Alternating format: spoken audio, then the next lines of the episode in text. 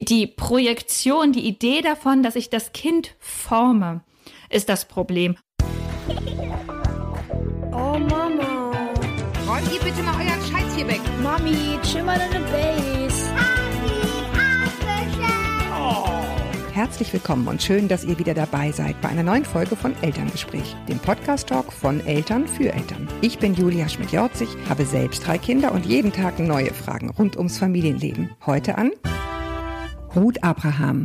Sie hält das Konzept Erziehung für falsch und gewaltvoll und ist deshalb prinzipiell Anhängerin der Bewegung Unerzogen. Darüber wollen wir jetzt ein bisschen streiten. Natürlich gewaltfrei. Vor allem aber mit großer Neugier, einer spannenden Meinung gegenüber. Denn unseren Kindern liebevoll begegnen wollen wir schließlich alle. Ruth Abraham. Hallo Ruth. Halli, hallo. Du gehörst zu, ich möchte fast sagen, einer wachsenden Zahl von Menschen, die sagen, Erziehung mache ich nicht mehr. Du hast drei Kinder Ja. und propagierst, dass du sie nicht erziehst. Wie kam es denn dazu? Es gab eigentlich zwei Grundrichtungen, aus denen das kam. Das eine war, dass ich einfach für mich gespürt habe, so wie ich mit meinen Kindern umgehe, das ist irgendwie nicht so ganz das, was mir eigentlich wichtig ist, aber ich wusste nicht, wie ich es anders machen sollte. Ne? Ich, hatte, ich hatte bei vielen Sachen irgendwie ein komisches Gefühl und merkte, hm, wenn ich das so mache, dann ist es zum Beispiel so, dass meine, meine Kinder ihr Vertrauen verlieren. Also das war was, was ich ganz spürbar fand. Sagst du mal ein Beispiel? Also wenn du mal die Nerven verlierst und rumschreist, sowas? ein schönes Beispiel für mich oder, oder was heißt ein schönes, äh, kein schönes, aber ein sehr ähm, spürbares Beispiel war für mich, dass ich gemerkt habe, dass meine Kinder anfingen, mich anzulügen. Und ich merkte, das, das war eine Reaktion auf mein Verhalten, wenn sie Sachen gemacht haben, die ich nicht in Ordnung fand. Nach dem Motto, wenn ich jetzt ehrlich bin, dann schimpft die sowieso. Genau, dann kommt irgendwas Erniedrigendes oder dann kommt irgendwas, also irgendwas, was offensichtlich meine Kinder unbedingt vermeiden wollten. Und zwar so unbedingt, dass sie aufgehört haben, mir Sachen zu sagen oder eben anfingen zu lügen. Das waren Sachen, da habe ich einfach gespürt, das passt eigentlich gar nicht zu den Werten, die mir wichtig sind. Und der andere und viel, viel ausschlaggebendere Teil war, dass ich mich in meinem Studium ganz, ganz intensiv mit ja, also im Nachhinein, im Nachhinein kann man das ja immer so schön verbinden, die verschiedenen Punkte. Ähm, kann ich sagen, es ging eigentlich immer um die Frage nach Gewalt. Wie entsteht Gewalt? Was ist strukturell? Ich habe ganz viel mich mit Diskriminierung zum Beispiel befasst. Also wie funktioniert Diskriminierung? Wie funktionieren Gruppen? Und eben auch immer, wie kann man das auflösen? Wo kann man ansetzen? Und ich merkte, dass all das, was ich da lernte, also die soziologischen Theorien dazu, die, die philosophischen Fragen danach, also was ist eigentlich ethisches Handeln und die hochkomplexen moralischen Fragen, die wir heute in der Welt bewegen, aus irgendeinem Grund bei Kindern aufhören. Also aus irgendeinem Grund haben wir diese hohe Komplexität an Fragestellungen und an was ist für wen, wann, wie richtig runtergebrochen im Umgang mit Kindern.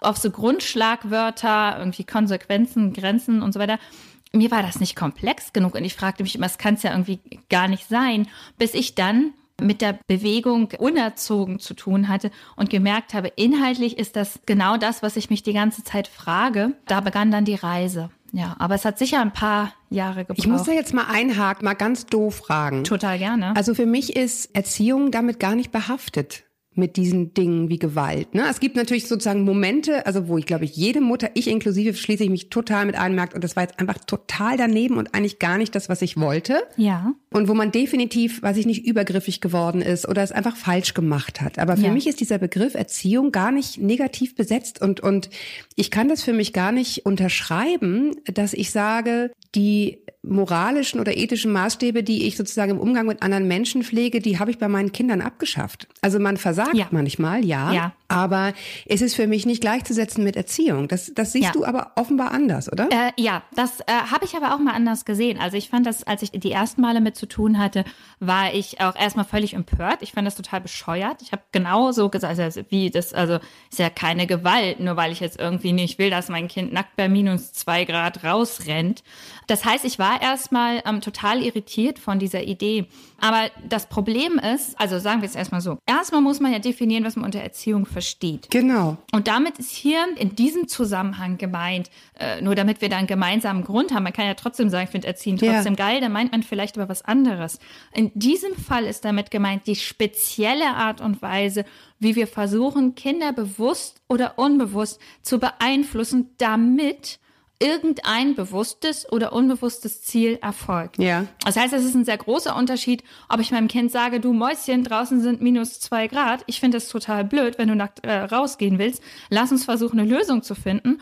Oder wenn ich bewusst oder unbewusst die Idee habe, ich muss das meinem Kind beibringen, dass es nicht bei minus zwei Grad rausrennen soll, weil es das noch nicht selber kann, weil das das Beste für das Kind ist, weil es sonst eines Tages auf äh, äh, nicht gesellschaftsfähig wird oder was. Also die Projektion, die Idee davon, dass ich das Kind forme, ist das Problem. Und das ist gar nicht so leicht zu entdecken.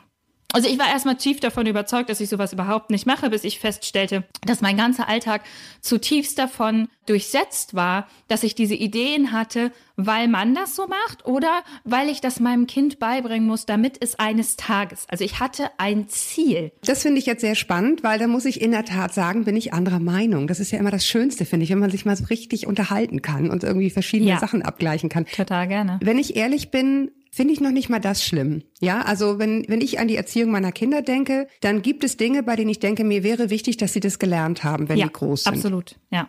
Also, zum Beispiel, ich finde es wichtig, dass ein Kind ein Instrument lernt. Ich. Ja. Ja, das sage ich ganz bewusst. Ich tue jetzt auch nicht so, als wäre das irgendwie, würden, hätten meine Kinder von alleine gesagt, oh, ich würde so wahnsinnig gern, Ja.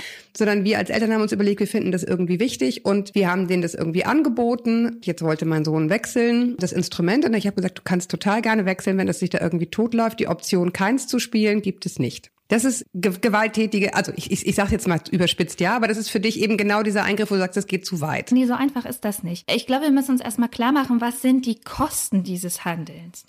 Das Problem ist, dass bei dieser Auffassung von Lernen, und das ist jetzt der Punkt, ähm, wo es spannend wird und wo ich sage, ich finde es faszinierend, dass wir tatsächlich die in Bezug auf Kinder die letzten 50, wenn nicht die letzten 80 Jahre Forschung ignorieren, weil das ist kein Lernen.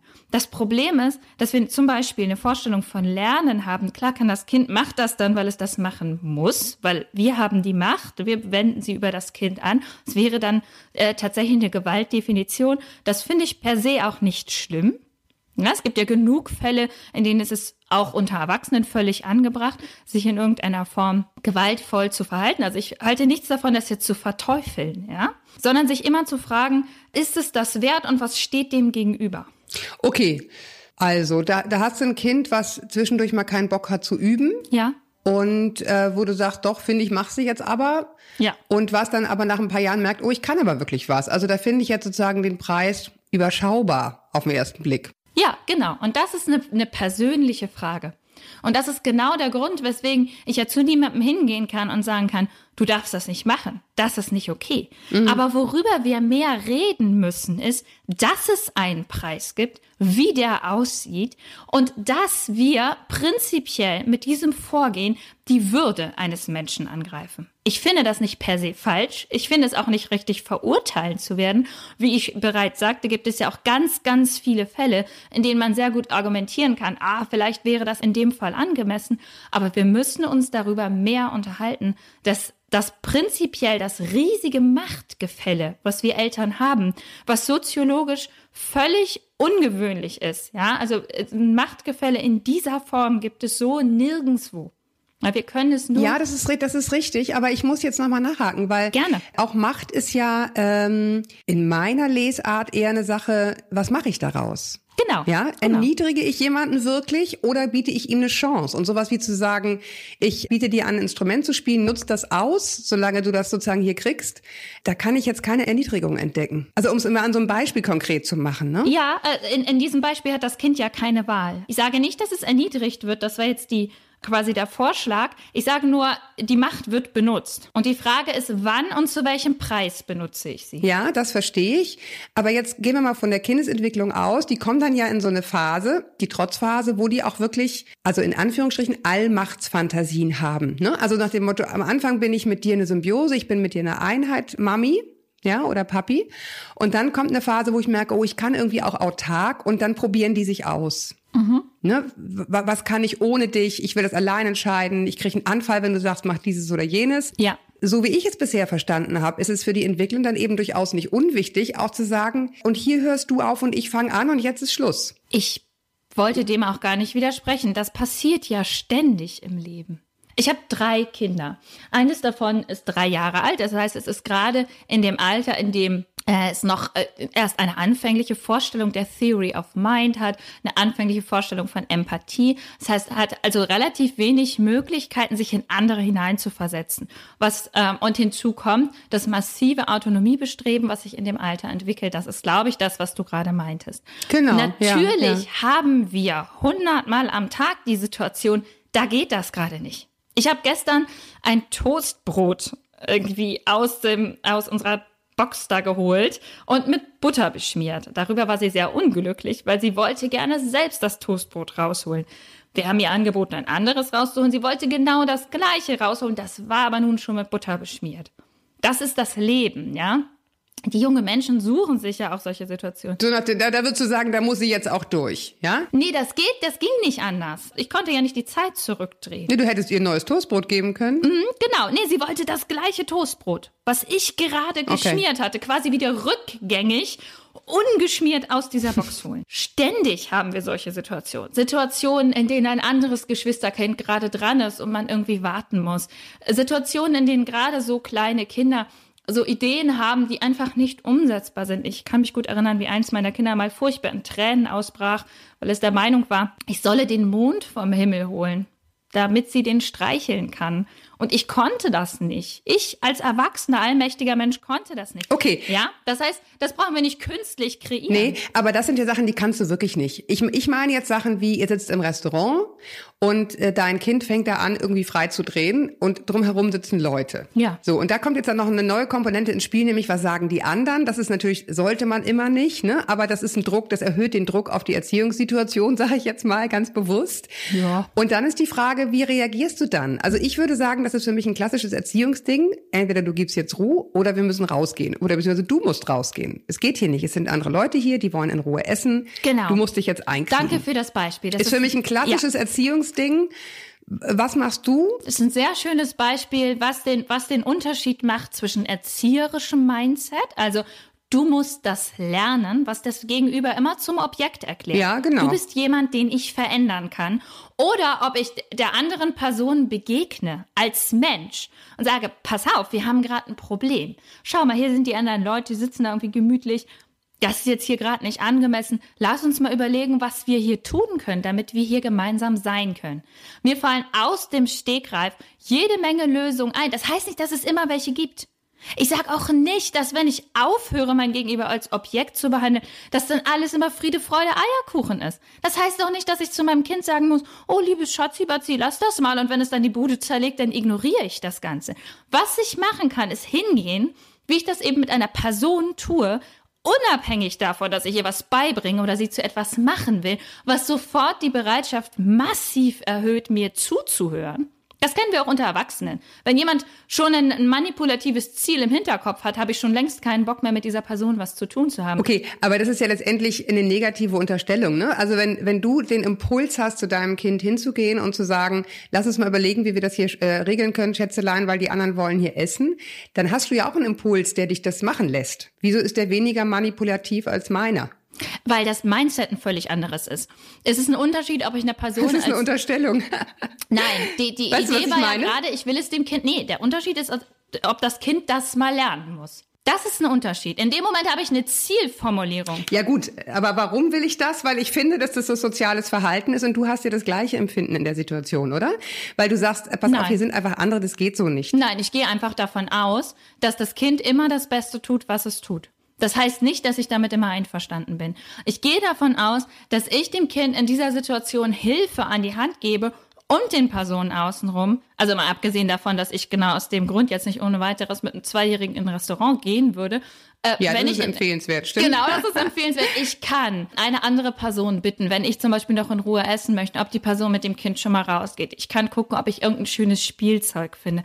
Ich kann auch die Umstehenden fragen. Ja, wenn ich mir nicht sicher bin, wenn ich irgendwie denke, boah, der da hinten guckt so böse, ich weiß es ja nicht, das ist ja in meinem Kopf. Ich kann hingehen und sagen, entschuldigen Sie, ist das gerade für Sie nervig? Meinen Sie, ist das besser, wenn wir rausgehen? Oder haben Sie irgendeine Idee? Ja gut. Ja, also das ist ja eher, das ist ja aber eher eine Frage, wie, ne, wie, wie, wie löse ich die Situation? Also Genau. meistens ist es so, ein Kind, was in so einer Situation freidreht, ist total übermüdet. B sowieso völlig falsch im Restaurant aufgehoben. Natürlich Ja, kann das Kind klar. nichts dafür. Ja, ne? ja. Aber du hast sozusagen um dich rum Menschen, die eben andere Bedürfnisse haben und du musst darauf reagieren. So, jetzt ist, sagst du eine Lösung, die du sozusagen anstreben würdest als Mutter, die auf Erziehung verzichtet. Notfalls bitte ich jemanden mit dem Kind rauszugehen.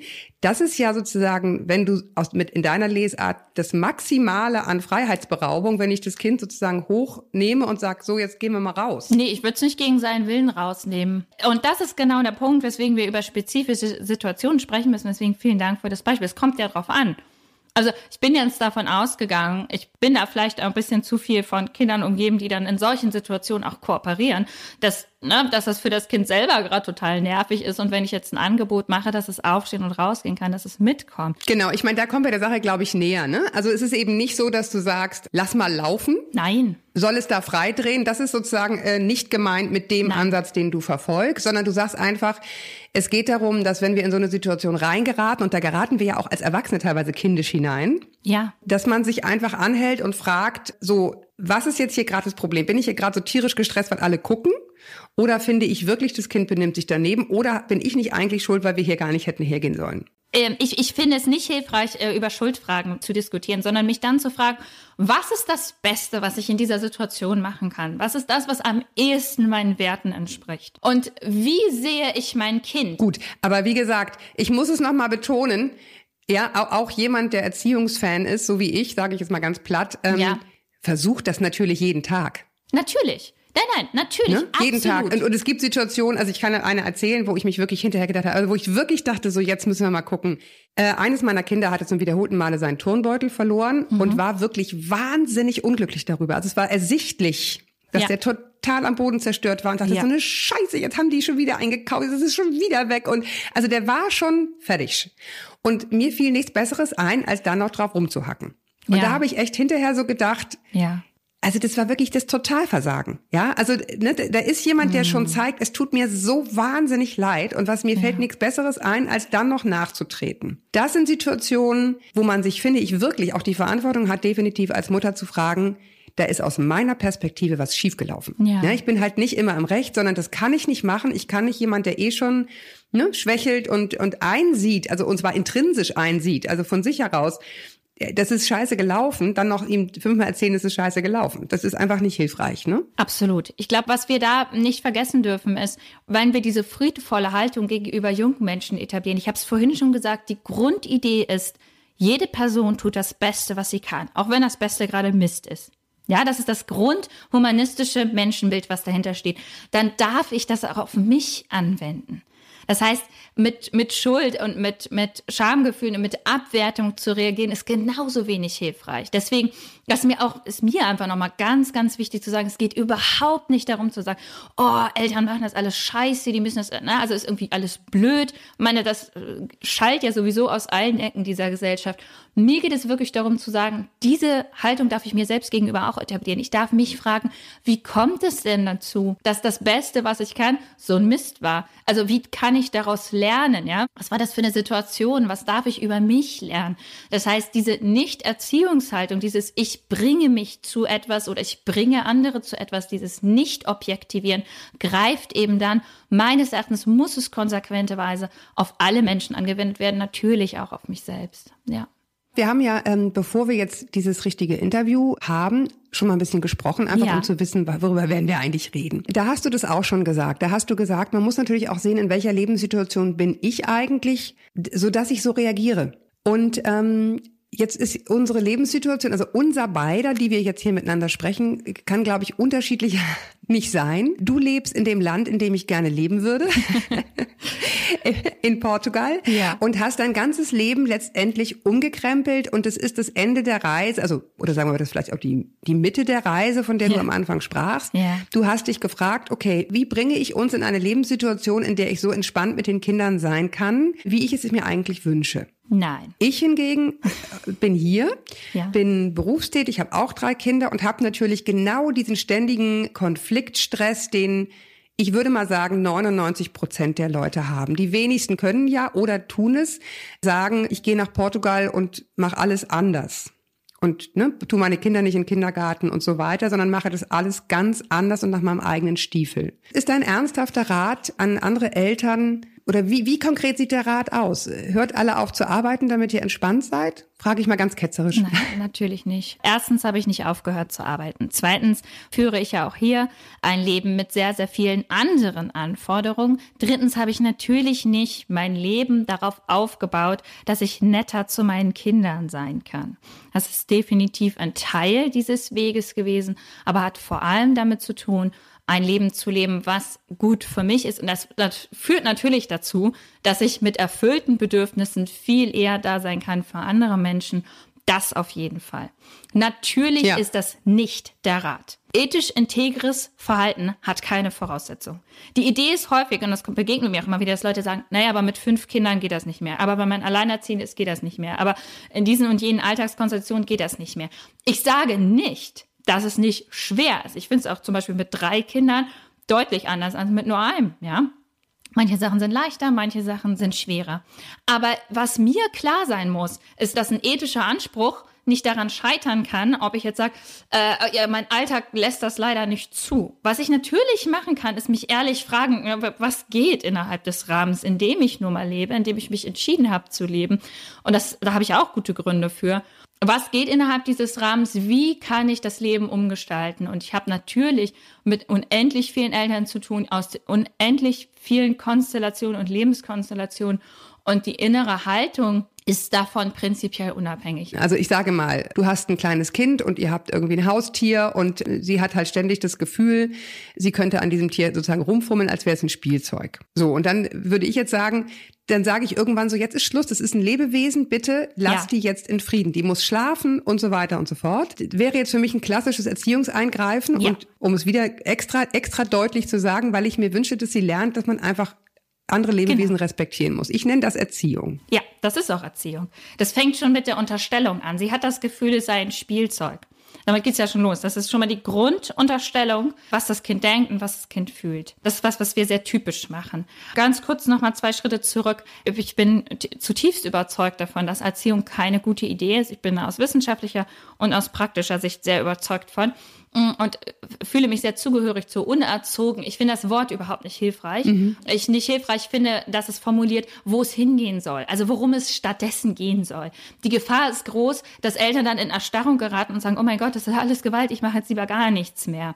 Und das finde ich keine Und das willst du eben nicht. Hm. Das heißt, solche, ja. solche, nein, gar nicht. Ja, gar nicht. Ich glaube, was wir, was wir brauchen stattdessen ist Beziehung und noch spezifischer authentische Begegnung. Das heißt, hinter diesem Mann macht das nicht. Das Kind muss aber auch mal lernen, das befindet sich ja noch ein Mensch. Ja, und da legen wir aber so eine Schicht äh, von äh, meistens auch eine, eine dicke Schicht von so muss man sich als Mutter, als Vater, als Erzieher, als Erzieherin verhalten. Also auch wir selbst entfernen uns da von dem, was uns wichtig ist, legen wir oben drauf. Und was wir machen können in solchen Alltagssituationen, ist den Teil weglassen, an dem wir Unterstellung machen, eine gute Unterstellung geben. Also zum Beispiel, das Kind interessiert sich für das Tier, es möchte gerne Kontakt aufnehmen zu dem Tier.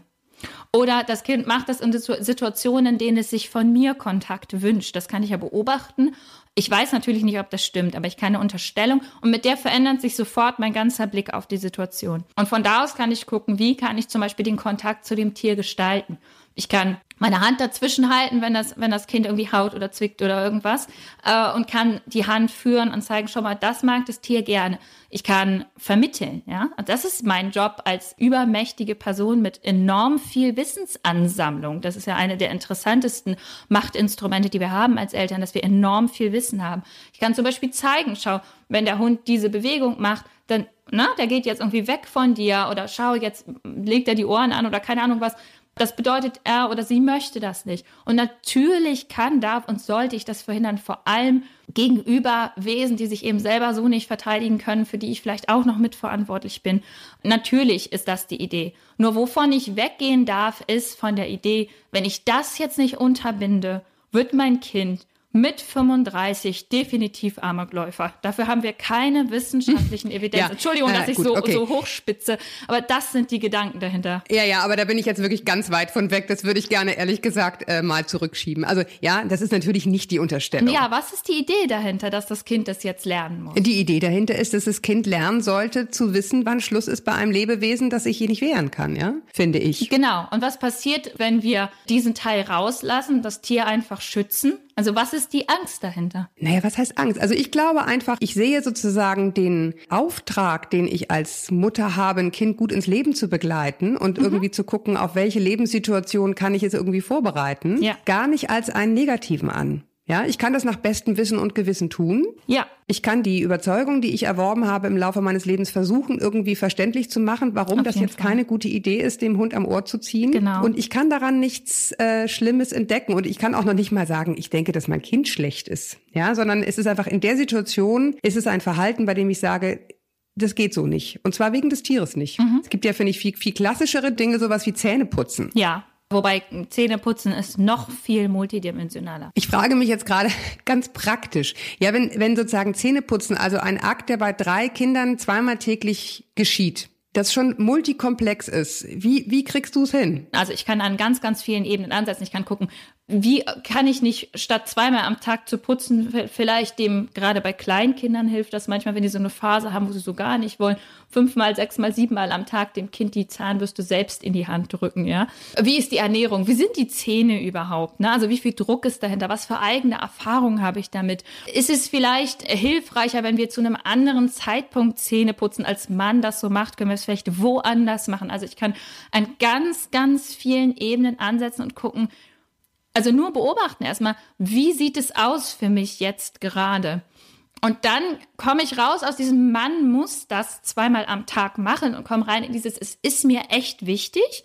Ja, das ist es ja vielleicht auch. Es ist mir echt wichtig. Wir haben vielleicht sogar irgendeine medizinische Notwendigkeit dafür. Also es gibt noch mehr gute Gründe dafür.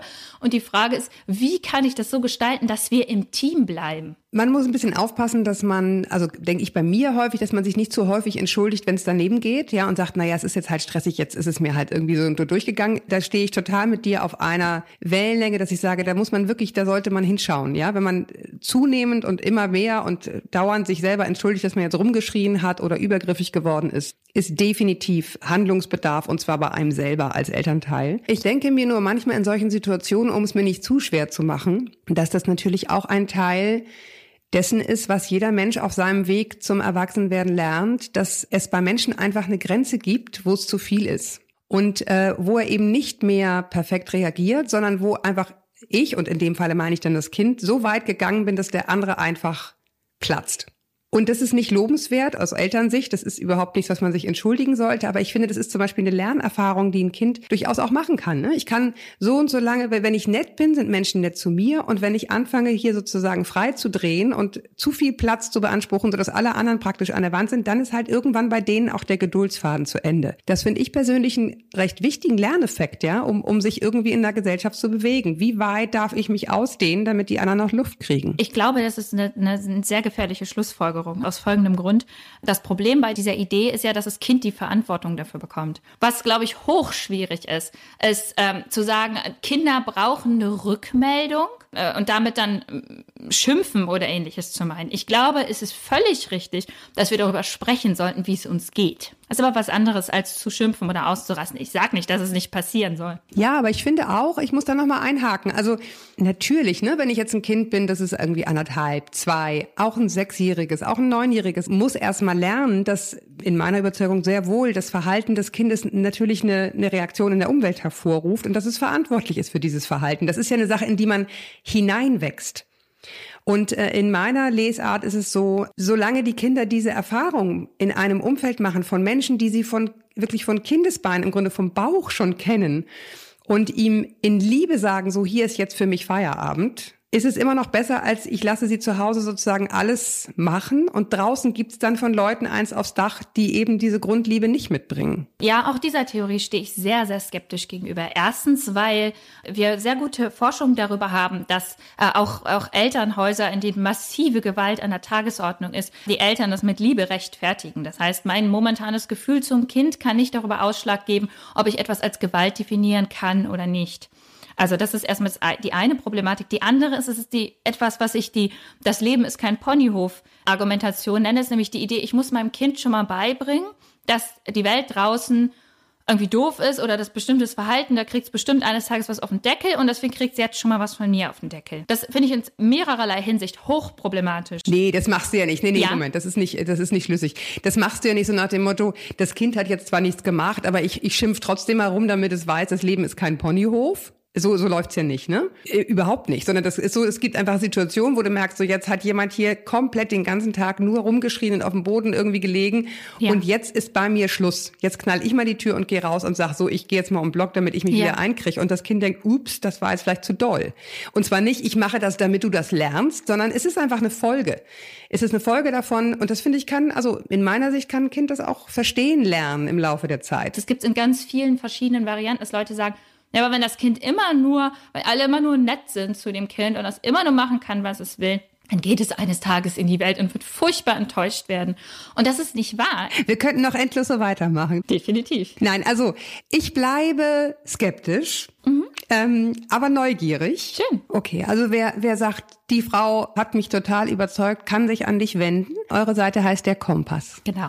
Derkompass.org. Der Kompass.org. Ruth, ich beneide dich weiterhin um die Tatsache, dass du jetzt wahrscheinlich in der Sonne sitzt. Ah, es geht so, es geht so. Es fängt gerade an zu regnen. Meine Vorstellung ist hin. Und natürlich nehme ich was daraus mit. Also das kann ich schon mal sagen, dass man einfach ne, äh, in den Situationen, wo man denkt, mit welchem Mindset gehe ich hier jetzt eigentlich gerade ran, gern nochmal innehalten kann und gucken kann, äh, es geht doch jetzt hier um die Lösung und wie, was ist denn die beste? Genau. Aber man muss sich ja auch nicht auf allen Gebieten einig sein. Das finde ich das Schöne. Nein, absolut nicht. Ich danke dir jedenfalls total, Ruth, dass du dir die Zeit genommen hast, äh, ein bisschen Ja. mit mir zu diskutieren. Total gerne. Alles Gute euch. Danke dir. Tschüss.